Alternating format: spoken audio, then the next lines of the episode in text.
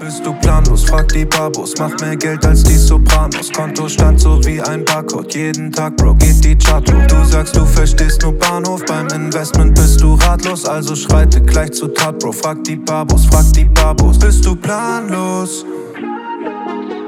Frag die Babos.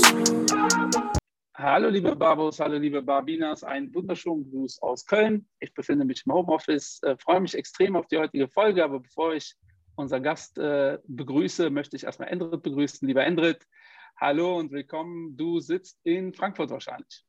Ich sitze in der Tat wieder zu Hause. Wir machen ein bisschen mehr, mehr Homeoffice als äh, sonst, denn so will das die Bundesregierung und wir machen da mit. Und hoffentlich haben wir diese Phase auch schnell hinter uns. Und, äh, aber das soll nicht das Thema heute sein. Wir haben einen Gast dabei heute mit einem sehr, sehr coolen Thema. Das Thema ist äh, Mikrofinanzierung, Mikrofinanz. Und bevor wir zu unserem Gast kommen, äh, stelle ich einfach mal die Frage an Michael, denn ich persönlich habe jetzt mit dem Thema nicht so viel zu tun gehabt. Aber unsere Referentin heute und ja, oder äh, Referentin ist auf jeden Fall das falsche Wort, weil wir werden jetzt keinen Vortrag halten, äh, war auch schon mal bei der Fondgipfelakademie. Also insofern ähm, habe ich das Thema schon mitbekommen. Das war super, der Vortrag. Aber Michael, wie oft hattest du mit dem Thema Mikrofinanz äh, zu tun in deinem Leben?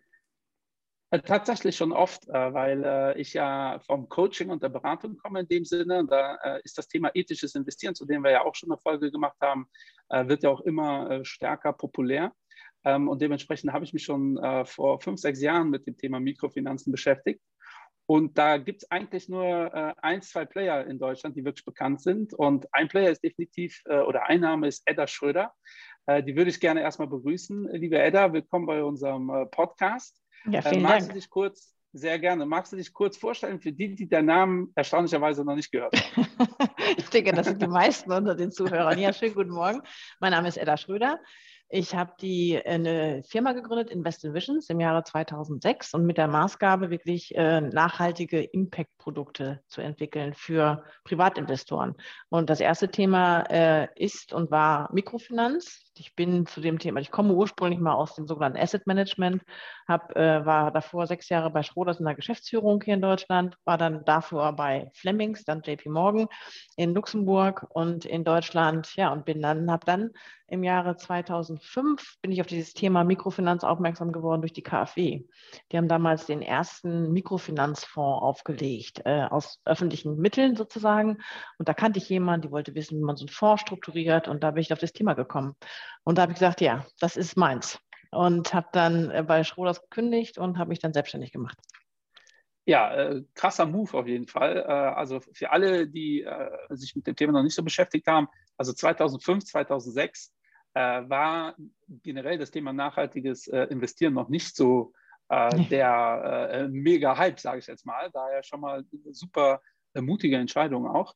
magst du ganz einfach erklären, was Mikrofinanzen für jemanden, der sich damit noch nie beschäftigt hat? Mhm. Also Mikrofinanz im klassischen Sinne sind eigentlich Mikrokredite.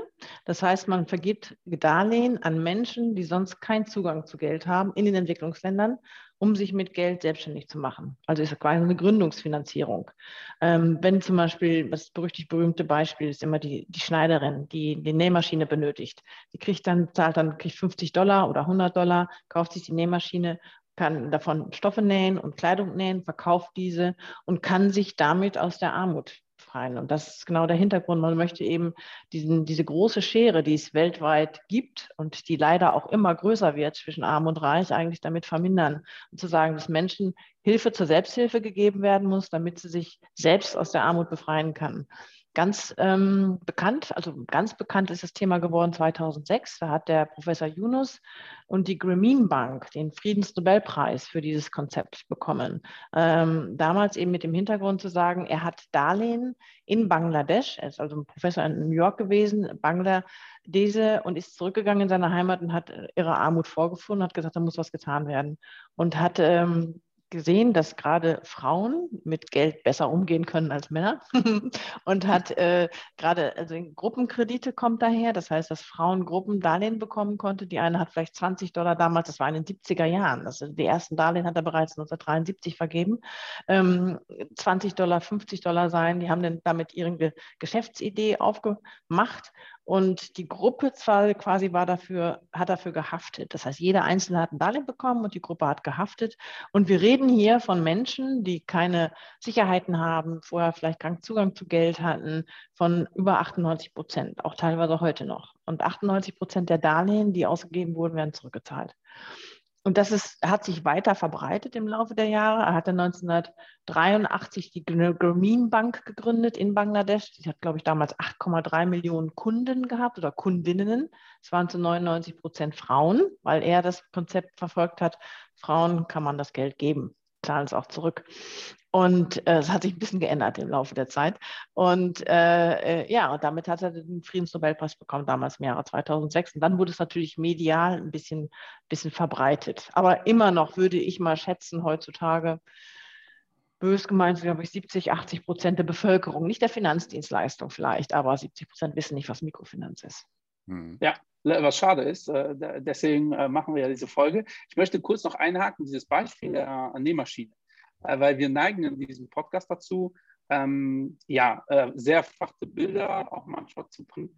Ähm, und mir ist nur wichtig, nochmal klarzustellen, das ist jetzt keine, kein vereinfachtes Bild oder eine Übertreibung, das ist die Realität. Also es geht wirklich darum, ähm, ich habe mal Derivate zum Beispiel mit einem Witz erklärt und das ist, da geht es mir darum, es zu simplifizieren. Hier reden wir wirklich von äh, Menschen, die eine Nähmaschine äh, kaufen, einen Backofen ähm, und solche Themen.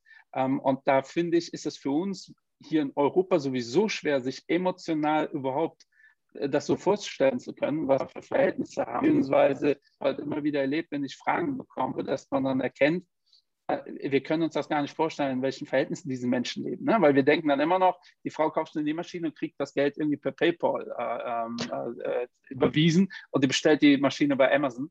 Ähm, und so läuft das halt nicht. Äh, früher war das so, ich weiß nicht, ob das immer noch so ist, dass ihr sogar äh, eine Frauenquote in euren Sheets hattet, also äh, wo genau drin stand, wie viele Frauen ja. ähm, Geld bekommen. Magst du dazu noch was sagen, woran das liegt? Weil Frauen können besser mit Geld umgehen. Ah, natürlich ist es auch ein Thema, dass Frauen in vielen Regionen auf der Welt noch viel schlechteren Zugang äh, zu, viel, zu Geld haben und äh, noch äh, es viel schwerer haben, Kredite zu bekommen. Ähm, magst du das gerne mal kurz äh, darstellen, warum es so wichtig ist, vor allem Frauen zu unterstützen? Weil das ist auch ein großes Ziel. Also wir reden ja heutzutage auch schon viel über die SDGs, die äh, Sustainable Development Goals. Also ein Zeichen ist gerade hinter mir, die Nummer 12, ähm, um zu sagen, was, was können wir dort erreichen. Bis zum Jahre 2030 sollen bestimmte Ziele verfolgt werden. Zum Beispiel keine Armut, kein Hunger, Bildung. Und ein, ein Thema ist auch die Unabhängigkeit der Frau. Und die Unabhängigkeit der Frauen beginnt halt damit auch mit der finanziellen Unabhängigkeit. Das ist ja nicht so weit hergeholt. Das kriegen wir hier in Deutschland ja auch. Alleine wenn wir uns das Thema Altersvorsorge bei Frauen angucken gegenüber Männern, stehen Frauen sehr, sehr benachteiligt teilweise da. Und ähnlich ist natürlich auch ein Extremer noch in den Entwicklungsländern. Alleine aus kulturellen, gesellschaftlichen Gesichtspunkten waren die Frauen immer in der Familie.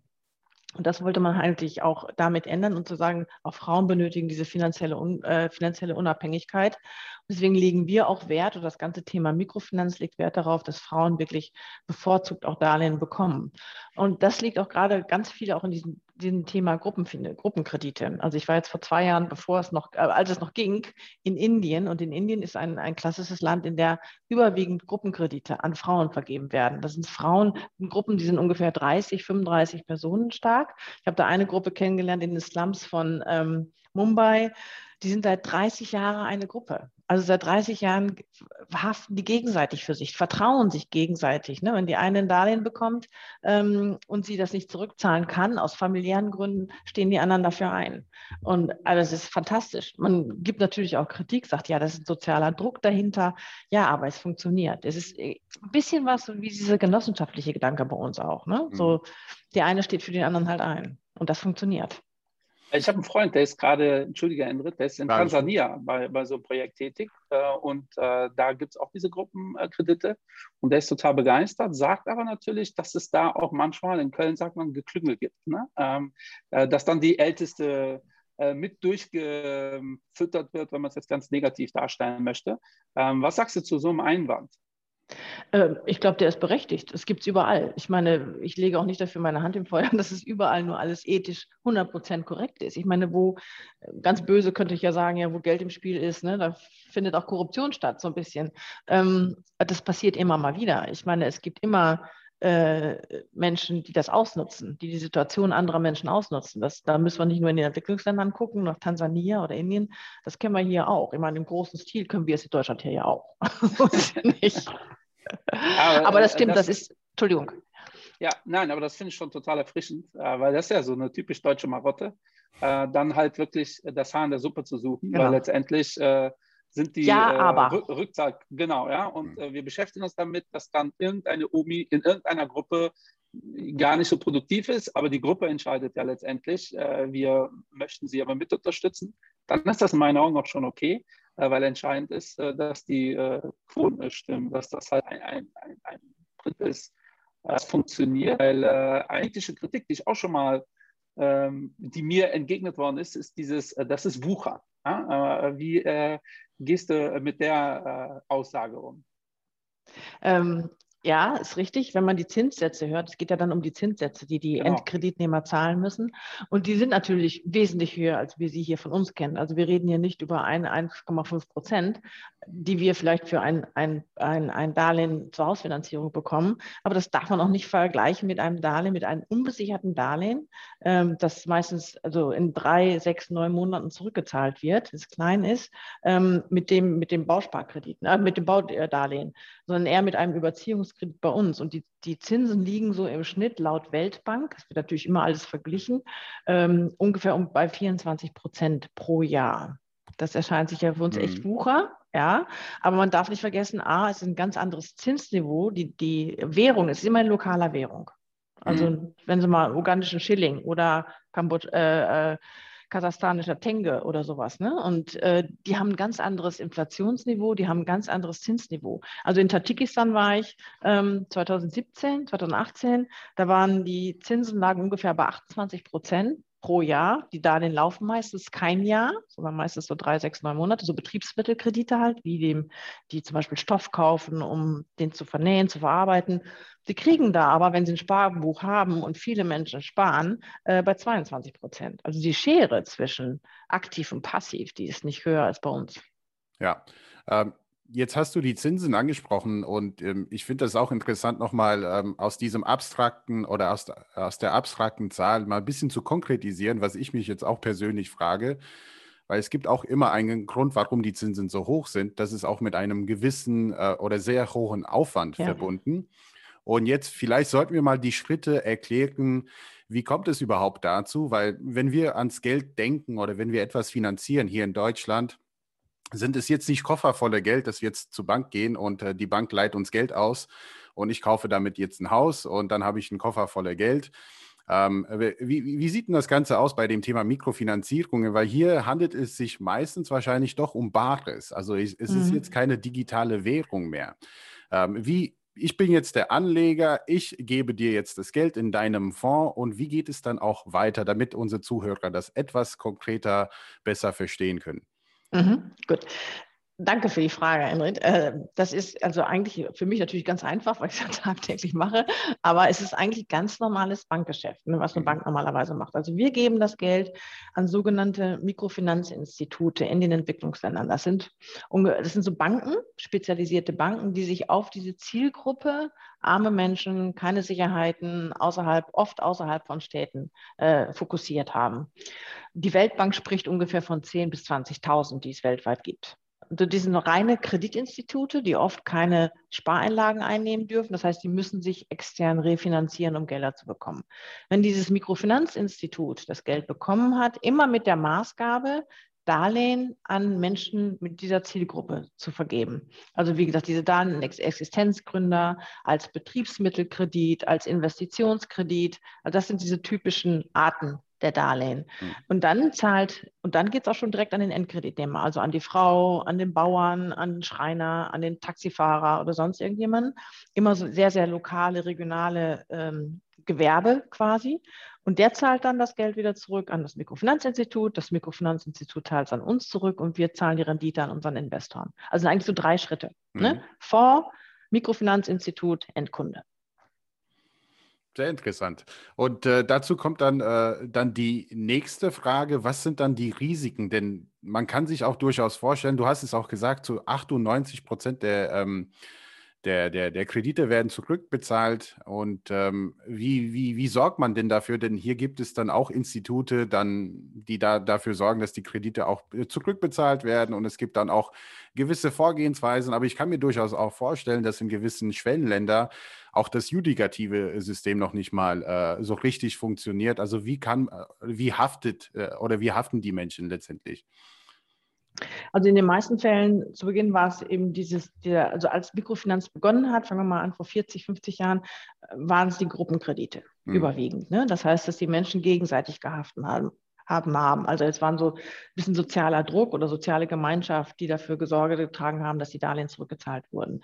Im Laufe der Zeit, desto unabhängiger die Menschen wurden, desto mehr gibt es auch Individualkredite, weil Gruppenkredite ist auch für das Mikrofinanzinstitut sehr äh, teuer administrativ, müssen die Gruppen gebildet werden und solche Geschichten. Das ist ziemlich aufwendig und das geht, der Trend geht natürlich auch für die Menschen selber als auch für die Banken hin, dass man Individualkredite haben möchte.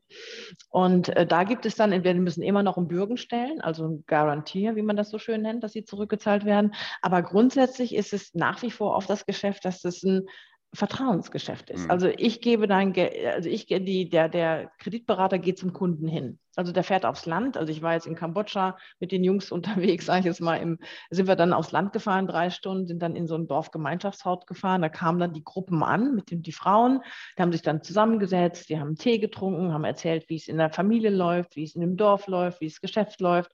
Und dann hat man darüber sich unterhalten, wie die, welches Darlehen ausgezahlt wird. Und das mhm. entscheidet erstmal da schon die Gruppe oder aber dann auch der Kreditberater, wenn es ein Individualkredit ist. Und man macht das alles noch, man guckt sich in die Augen. Das ist noch mhm. was anderes. Also ob ich da jemandem sage, ich gucke dir in die Augen und mach's nicht, ähm, ist eine größere Hürde, als wenn ich es online mache. Also dieses Thema Vertrauen, wir haben vorhin ethisches, ethische Geldanlage darüber gesprochen, diese Werte sind da, sind da einfach noch vorhanden. Ja, das zeigt aber, das zeigt mhm. ja, die Frage von Enric geht ja genau in die Richtung, die ich eben schon erwähnt habe mit äh, äh Deutschland, wie wir da so ticken. Ne? Ist ja die Judikative eigentlich soweit? Also ganz praktisch, ne? es geht da darum, da kriegt also vereinfacht dargestellt, eine Frau bekommt 80 Dollar, ja, darauf zahlt sie 20 äh, Prozent, weil das ist auch nochmal ein Thema. 20 Prozent auf 80 Dollar ist halt was anderes. Äh, also sind 16 Dollar, die sie äh, im Laufe des Jahres und äh, also als Anschubfinanzierung funktioniert das dann tatsächlich eher. Dann ist die Frage, wie kommt das Geld zur Frau? Und wenn das dann doch nicht funktioniert, dann Backofen von mir aus, ähm, dann kann man schlecht zu ihr hin und sagen, so, jetzt nehmen wir dir diesen Backofen wieder weg. Der Aufwand wäre höher als die 80 Dollar. Und normalerweise bin ich ja immer der, der sagt, Emotionen haben bei der Geldanlage nichts zu suchen, also wirklich sachlich analysieren. Ich, ich würde bei Mikrofinanzen schon eine Ausnahme machen. Also man sollte seinen Kopf schon anschalten. Ähm, aber rein rational behaupte ich mal, sind das ungedeckte Kredite, die man äh, gibt. Ähm, und äh, äh, rein rational würde ich auch sagen, es korreliert äh, äh, relativ wenig mit so dem klassischen Depot. Das ist schon mal äh, ein, ein Vorteil. Aber letztendlich sind das ungedeckte Kredite und äh, rein ökonomisch, weil die Frage äh, kannst ja gerne als nächstes beantworten, wie viel landet denn da beim Kunden? Weil wenn man so die Zahlen hört, jetzt äh, jemand, der sich noch nie deinen Fonds angeschaut hat, der denkt, dass vielleicht der Fonds macht 8% per annum. Äh, das ist ja nicht der Fall. Also hier geht es wirklich darum, Menschen zu unterstützen und dabei auch Geld zu verdienen. Also wir spenden nicht, obwohl es meiner ethischen Empfindung relativ nah da dran ist, ähm, bekommen sogar das Geld zurück und eine Verzinsung, was ich ja sehr positiv finde. Ähm, aber magst du mal darauf eingehen? Was ist denn so, äh, weil wir äh, ansonsten denken Leute, das ist hier wieder Turbokapitalismus. Darum geht es ja auf gar keinen Fall. Wenn das Geld weg ist, ist es weg.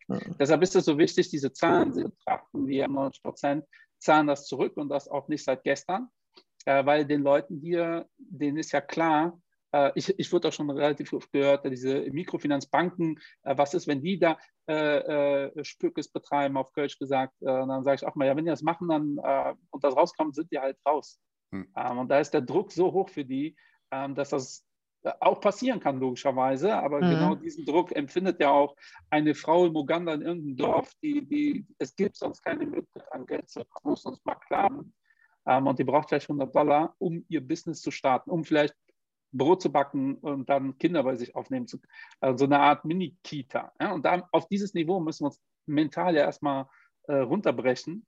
Ähm, und wenn das Geld dann, wenn sie das, wenn das nicht funktioniert, dann funktioniert es halt nicht. Ja? Deshalb Diversifikation, Äh, äh, das Geld kriegt ja nicht nur eine. Aber was landet dann am Ende bei den Kunden? Und das Thema Wechselkursrisiken würde mich auch interessieren. Äh, mhm. Wie geht ihr damit um? Weil das ist für mich für die Frau in Uganda das viel größere Problem als die 20 Prozent ist, wenn der ugandische Schilling jetzt massiv einbricht. Ja? Wie geht ihr mit solchen Sachen um? Mhm. Dann fangen wir mal von der Seite gleich an mit der, mit der Dame in Uganda, mit den, die, die ja. 20 Prozent zahlen muss. Also sie kriegt das Darlehen auf äh, lokaler Währung in lokaler Währung, ne? also in ugandischen Schilling. Sie hat, sie hat nicht das, das, das äh, Währungsrisiko. Das Währungsrisiko hat das Mikrofinanzinstitut, weil wir geben die Darlehen überwiegend in Dollar oder in Euro, wenn, wenn man es absichern kann, auch in lokaler Währung. Also Peso geht, Chine, peruanischer Peso, indische Rupie, mexikanischer Peso zum Beispiel, die gehen, die man an der Börse ne, abhatchen kann oder mhm. über, über äh, OTCs, ähm, äh, DTGs so. Ähm, dann gibt es aber die, äh, und dann das, das Mikrofinanzinstitut hat das eigentliche Währungsrisiko dann von Dollar in der lokalen Währung abzusichern. Das wird oft gemacht über sogenannte Back-to-Back-Geschäfte, also zum Beispiel in Uganda oder in Tadschikistan, da geben sie es an die Nationalbank oder eine lokale Bank und die wechselt, die nimmt das, die lokale Währung, äh, die nimmt den Dollar und gibt lokale Währung aus und verhöht natürlich den Zins, kostet natürlich ordentlich. Ne? Also der zum, zu Spitzenzeiten lag eine Absicherung für den ugandischen Schilling bei 16 Prozent. Und weil das eben, genau, was du eben schon sagtest, Michael, weil die auch extrem volatil sind natürlich. Ne? Ja. Und ähm, dann, was wir bekommen im Schnitt das, äh, auf US-Dollar-Basis im Portfolio, bekommen wir ungefähr 6 Prozent von diesen Mikrofinanzinstituten im Schnitt. Also es kann mal weniger sein, kann mal mehr sein. Ne? Und dann gehen dann die Gebühren vom Fonds darunter, die Absicherungskosten natürlich, die, äh, äh die Verwaltungsgebühr. Der Fonds ist nicht zu 100 Prozent investiert. Wir dürfen nur maximal zu 90 Prozent investiert sein. Das muss man auch noch abziehen. Also kommen beim Kunden im Schnitt 2 Prozent an, beim Investor. Ja, also, ja, also vom Wucher ähm, kann hier nicht die Rede nee. sein, äh, weil äh, das habe ich auch schon mal gehört. Ne? Dieses, ja, ich verstehe das, in den, äh, im Inland ist der Zins noch höher und das wäre ja ein ziemlich armes Argument äh, zu sagen, okay, wir können einfach so viel kassieren, weil äh, die Alternative ist noch schlechter. Also äh, im Schnitt mhm. so 1 bis 3 Prozent, 3 wäre schon extrem gut. Mhm. Ähm, damit kann man rechnen langfristig und die 90 Prozent, woran liegt das? warum dürfte nicht alles investieren? Gibt es einen Grund für? Ja, weil wir sind ja, wir sind ja kein liquides Produkt. Also der Mikrofinanzfonds, wir vergeben ja, wie gesagt, diese Darlehen an diese Mikrofinanzinstitute, die laufen im Schnitt zwei Jahren.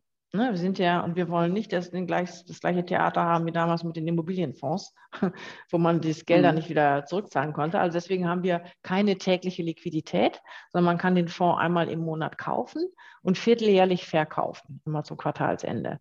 Und deswegen müssen wir halt auch eine gewisse Liquidität vorhalten. Einmal A, falls Rückflüsse da sind von den Investoren, dass wir die auch bedienen können. Und auf der anderen Seite müssen wir natürlich auch die Währung, wir müssen immer so einen Puffer da lassen zur Währungsabsicherung als, als Garantie quasi, ne? die als Hinterlegung ja. im Cash. Das, ist, das sind die beiden Hauptpunkte, warum wir ja nicht zu 100 Prozent investieren können. Und äh, wie verhält sich das mit den Abschlüssen? Also bei normalen Fonds in Anführungsstrichen ähm, spüren wir das natürlich, wenn Crash ist, dann spüren wir das. Ist das bei Mikrofinanzfonds ähnlich oder sind die Kunden von euch äh, da einfach überzeugter und lassen das Geld einfach drin? Also vielleicht hat es eine Kombination aus vielen Dingen, glaube ich. Ne? Auch als also unseren Fonds gibt es jetzt seit zehn Jahren, seit 2011. Wir hatten nie ein negatives Jahr. Also egal, was jetzt da äh, auf der Welt passiert ist. Auch letztes Jahr Corona war natürlich diese oder ist die globale Krise. Äh, da haben wir auch, wussten wir im Jahr, letztes Jahr im April auch nicht, wie es, was passiert in den Emerging Markets ja. mit, äh, mit, der, mit der Pandemie. Ähm, also wir, A, wir hatten nie ein, negatives Jahr. Wir korrelieren ganz gering mit anderen Anlageklassen, wie du vorhin schon gesagt hast, also sehr gering. Ähm, mhm. Von daher, wir hatten auch wenig bisher sind wir fast nur gewachsen, muss ich ganz ehrlich sagen, die ganzen, ganzen Jahre. Äh, es war ein schweres Wachstum zu Anfang, eine Track Record drei Jahre und was das alles heißt. Aber jetzt in den letzten Jahren, wir hatten letztes Jahr ein paar Ausflüsse gehabt, da wo die Menschen halt Angst hatten, zu sagen, okay, was passiert da jetzt? Sie sind raus, aber wir sind netto immer gewachsen. Super.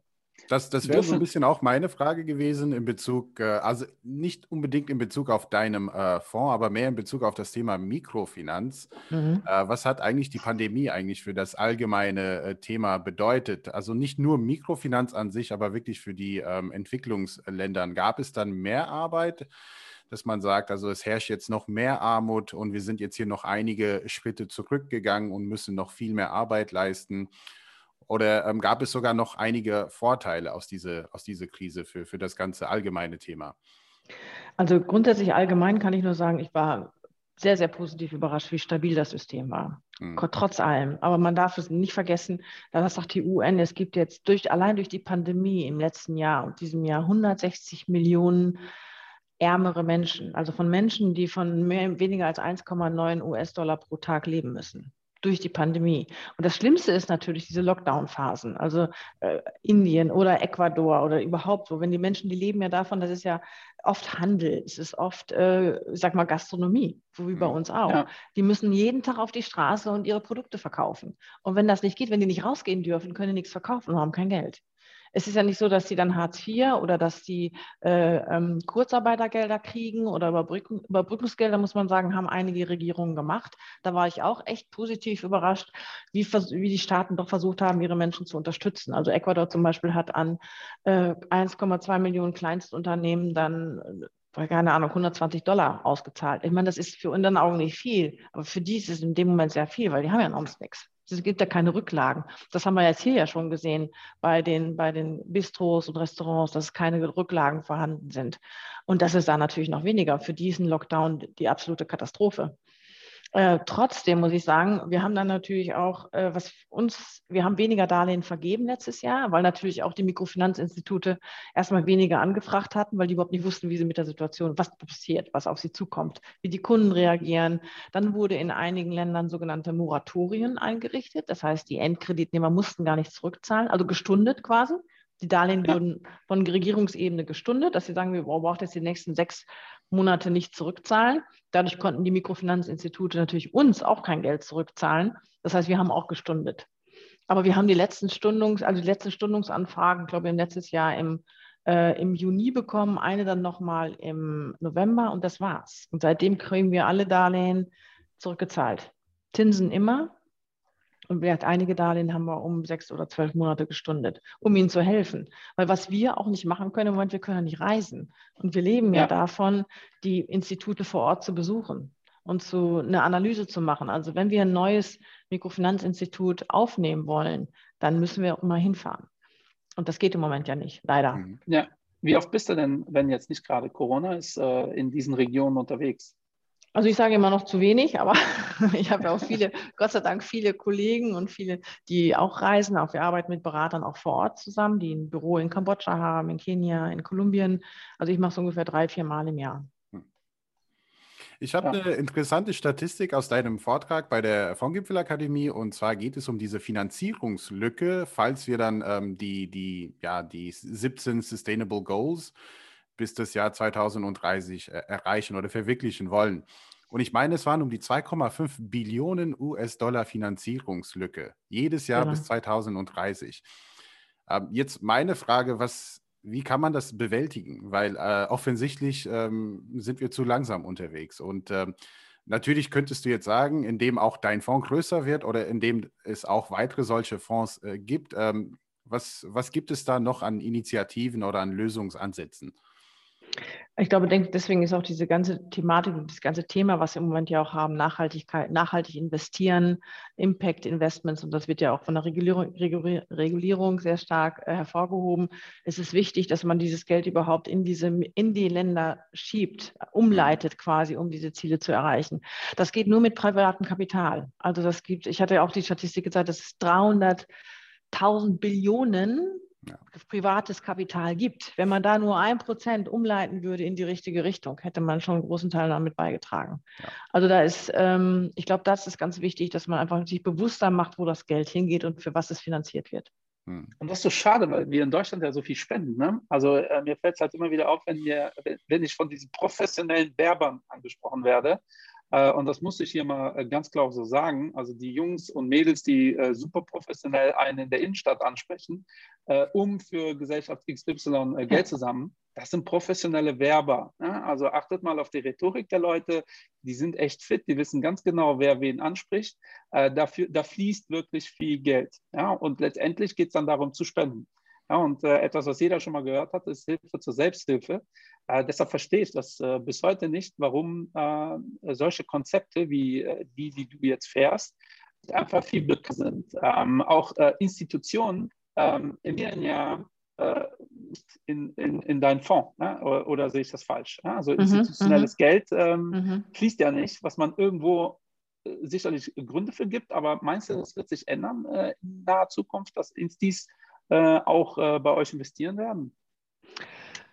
Ähm, vielleicht bei, also im Mikrofinanz ja, wir merken es schon stärker, dass die Nachfrage steigt. Natürlich, äh, was, was unser Thema ist, äh, wir können natürlich nicht, ich sage mal jetzt, wenn jemand kommen würde und sagt, ich will 500 Millionen investieren oder 200 Millionen, das dauert. Ne? Das geht nicht von heute auf morgen. Das können wir, ja, aber ich meine, wir haben jetzt ein Potenzial, wir können, wir geben, vergeben Darlehen, weil wir uns mit jedem Institut einen Darlehensvertrag abschließen müssen. Also ob es in Myanmar ist, ob es in Kenia ist, ob es in El Salvador ist, das dauert. Also wir können im Schnitt im Monat so ungefähr 30 Millionen investieren. Und deswegen ist es für viele große äh, äh, institutionelle Kunden eine Nische, zu sehr eine Nische nach wie vor. Aber die mittelgroßen, und das kommt alles. Und die gehen natürlich den anderen Weg dann oft über gelistete Aktien zum Beispiel, dass sie sagen, in diese, Nachhalt, diese ganze Nachhaltigkeitsthema rein zu investieren. Ja. Ja, ähm, die, das ist sicherlich auch ein Grund, warum ihr so kontinuierlich gewachsen seid, äh, weil du hast ja eben selbst äh, die äh, Immobilienfonds angesprochen, die auch so ein Liquiditätsthema hatten. Ähm, und da ähm, hat sich ja gesetzlich eingeändert. Allerdings ist ja der Grund, warum die letztendlich dann ein Problem hatten, da 2009 äh, waren ja die Instis ja, und nicht äh, die Privatinvestoren, die Panik bekommen haben. Okay. Ähm, daher äh, finde ich, ist das eigentlich auch ganz gut, dass die Instis oder als, als, als Berater fände ich das sogar gut, dass bei euch keine institutionellen Investoren äh, drin sind, äh, weil das sind ja eher die, die dann aus welchen Gründen auch immer äh, große Gelder abziehen. Ich hab, also, Entschuldigung, ähm, ganz kurz, ja. Entschuldigung. Aber ja, das passt gerade, weil du hast vorhin gefragt, wie viele Gelder abgezogen wurden letztes Jahr. Wenn jemand rausgegangen ist, waren es die Instis. Ja, ja, ja also das passt ja äh, äh, dann wie Faust aufs Auge. Ähm, ich finde es schade, weil äh, ich habe, äh, als ich glaube, ich das erste Mal dich gehört habe, hast du ein Beispiel gebracht und das ist mir bis heute hängen geblieben. Ähm, und ich muss relativ oft daran denken, weil es hat mich schon bewegt. Äh, ihr wart, ich weiß nicht mehr wo, ah, auf jeden Fall in einer Region und da hattet ihr einen Fahrer. Und dann habt ihr irgendwie am Ende äh, Geld gesammelt äh, und habt ihm halt Geld geschenkt. Und er hat sich bedankt und meinte, er wird dafür, seine Kinder können nicht in die Schule, weil die keine Uniform haben. und er hatte mehrere Kinder und hat sich überlegt, für wen äh, äh, kauft er jetzt äh, die Uniform. Ja? Und das hat mich so mitgenommen, äh, dass ein Vater sich überlegen muss, welchem Kind kaufe ich eine Uniform, weil das war der Grund, warum die Kinder nicht in die Schule konnten. Ja? Also weil kein Geld für eine Uniform. Und dann hat er sich entschieden anscheinend für das älteste Kind, was ich im ersten Moment gar nicht verstanden hatte. Äh, und der Grund war, weil die anderen Kinder da reinwachsen. Ja? Also so können alle Kinder zumindest ein bisschen in die Schule. Ähm, und das ist, wenn wir uns über diese Themen unterhalten, das ist immer noch äh, das Niveau äh, von dem wir hier reden, ja, in manchen Regionen auf der Welt. Ja, und mir fällt es halt immer wieder auf, dass wir dann abdriften für wichtige Themen, für Investoren wie äh, Hedgings und so weiter und so fort. Ähm, aber darum geht es. Ja? Und mich hat das mitgenommen. Ich habe selbst zwei Kinder. Äh, ich dachte damals, wie ich drauf bin, ja, ich würde dem cleversten natürlich äh, die Schule die verkaufen. äh, aber der wächst da natürlich auch raus. Und da war dieser Vater einfach viel cleverer, äh, als ich es äh, war in dem Moment, weil ich mich in diese Situation ja auch gar nicht so reinversetzen kann. Ja, mhm. und deshalb finde ich, äh, äh, ist das so ein wichtiges Thema und deshalb finde ich diese Beispiele äh, auch so extrem. Äh, weil ich sage das wirklich jedem, ähm, wenn du äh, nachhaltig was machen willst äh, oder statt zu spenden, investieren in diese Strategie. Es gibt noch andere Mikrofinanzstrategie-Fonds, die auch einen guten Job machen. Aber ich glaube, du bist da auf jeden Fall in Deutschland die Erste. und wahrscheinlich auch der größte momentan. Ne?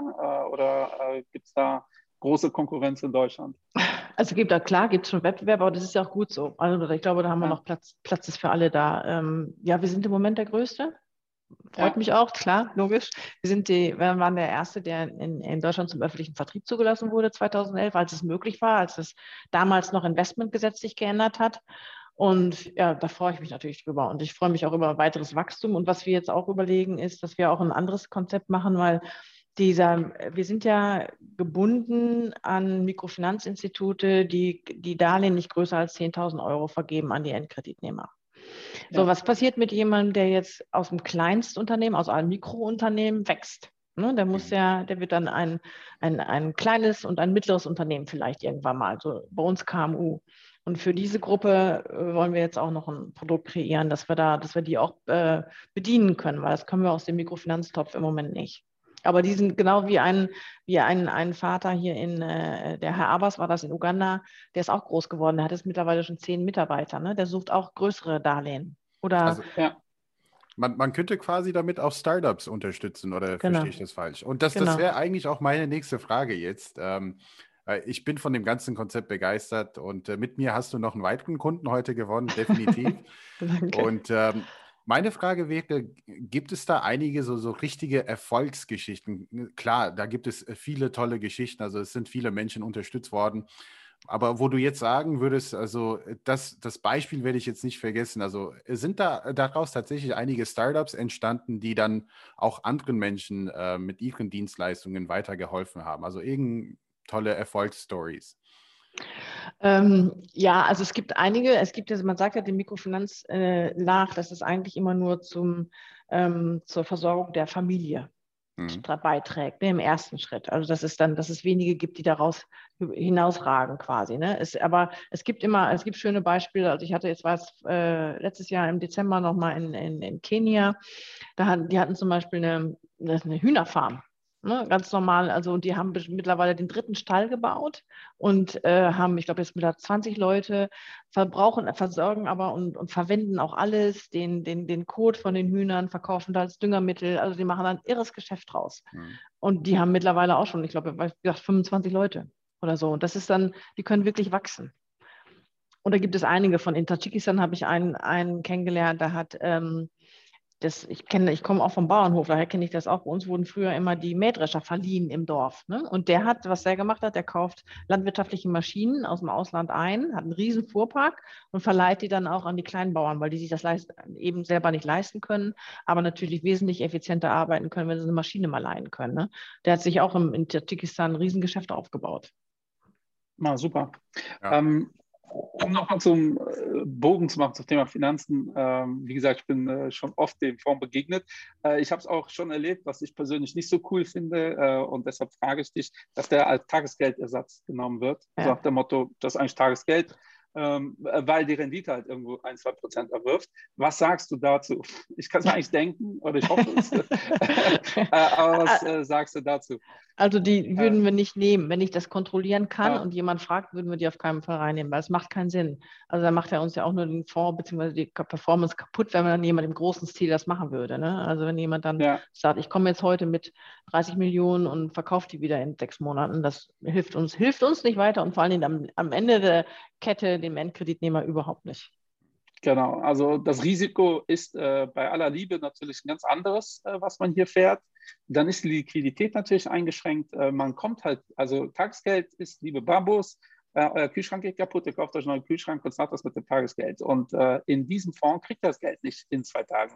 Ja, die Liquidität, äh, also sei denn per Zufall wird das gerade klappen, aber im Normalfall kriegt es nicht und dafür ist es auch nicht gedacht. Ja, und äh, das ist äh, mir ganz wichtig, hier einmal ähm, auch äh, rauszugeben, weil äh, ich glaube, jeder kriegt das mit, dass ich da voll hinterstehe. Also ähm, ich finde das wirklich ganz großartig, äh, aber äh, ihr müsst schon wissen, was ihr da macht, was ihr vermittelt, was ihr kauft. Und hier unterstützen wir Menschen. Es ist halt super von der Diversifikation, passt das in jedes Portfolio. Es wird kein Portfolio, ähm, was die Rendite angeht, nach oben boosten aber es wird das Risiko massiv reduzieren. Ja? Und für alle, die sich da nochmal reinhören wollen, hört euch die Folge ähm, Portfoliotheorie an. Da sind wir ja lange darauf eingegangen, äh, warum wir alle eigentlich Risikomanager sind, wenn wir Depots bauen. Ähm, und das ist wirklich ein super Baustein und man macht was meiner Meinung nach total Nachhaltiges. Ähm, das waren eigentlich alle Fragen, die ich stellen wollte, lieber äh, Endrit. Hast du noch Fragen? Außer dass du gleich fragen kannst, wie du jetzt überweisen musst, aber. ich glaube, da gibt es sicherlich eine WKN-Nummer, die ich jetzt auch gleich auf Google finden werde. Und äh, da kann man sicherlich auch Sparpläne äh, auf, auf deinem äh, Fonds. Es gibt bei verschiedenen Anbietern, kann man Sparpläne machen. Nicht bei allen, aber bei verschiedenen geht das ja. Super. Genau. Nee, von meiner Seite gibt es da eigentlich keine weiteren Fragen. Ich bin sehr happy. Eine habe ich noch. Achso, du hast noch eine. eine. Gut, dann leg los. Ja, Formvolumen. Äh, wie viel äh, Formvolumen hast du mittlerweile? Und äh, äh, wann ist die Summe, wo du sagst, das äh, wird dann vielleicht zu groß? Ähm, wir haben jetzt äh, knapp 800 Millionen ich glaube 780, 790 Millionen haben wir jetzt äh, Euro im Fonds. Und ähm, ja, da werde ich oft gefragt, wie ist denn das Wachstum, wann ist denn der Deckel drauf oben sozusagen? Also ich glaube, nach oben den Deckel gibt es nicht. Was, was bei uns, was ich vorhin schon kurz erwähnt habe, ist, dass wir langsam wachsen wollen.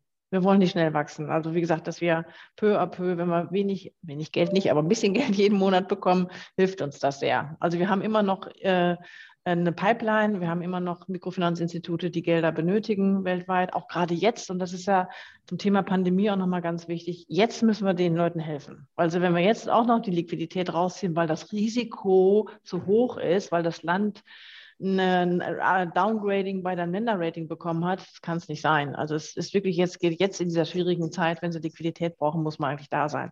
Und das Risiko ist nicht höher als vorher. Super. Eintritt.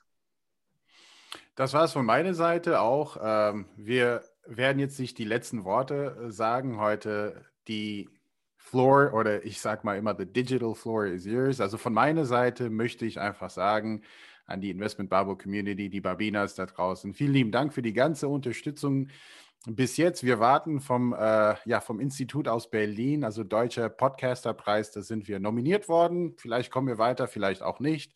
Aber da werden wir euch auf alle Fälle Bescheid geben, sobald wir mehr wissen. In diesem Sinne, bleibt alle gesund. Wir haben viele spannende Themen bereits aufgenommen, bereits in der Pipeline. Ihr dürft gespannt sein. Michael, magst du auch was dazu sagen? Und dann Eda. Ja, ich äh, möchte mich bei Eda bedanken. Äh, es war ganz äh, hervorragend. Die letzten Worte äh, überlassen wir immer unserem Gast. Deshalb, wenn du noch was an die Community richten willst, äh, vielen Dank dir schon mal. Ja, vielen Dank erstmal, erstmal an euch beiden. Vielen, vielen herzlichen Dank für die Einladung. Hat mich sehr gefreut, dass ich hier dabei sein darf heute. Und natürlich an alle, die uns schon das Vertrauen geschenkt haben und im Fonds investiert haben oder auch mehr Interesse haben. Äh, meldet euch gerne, melden Sie sich gerne, wenn Sie weitere Fragen haben, was man tun kann.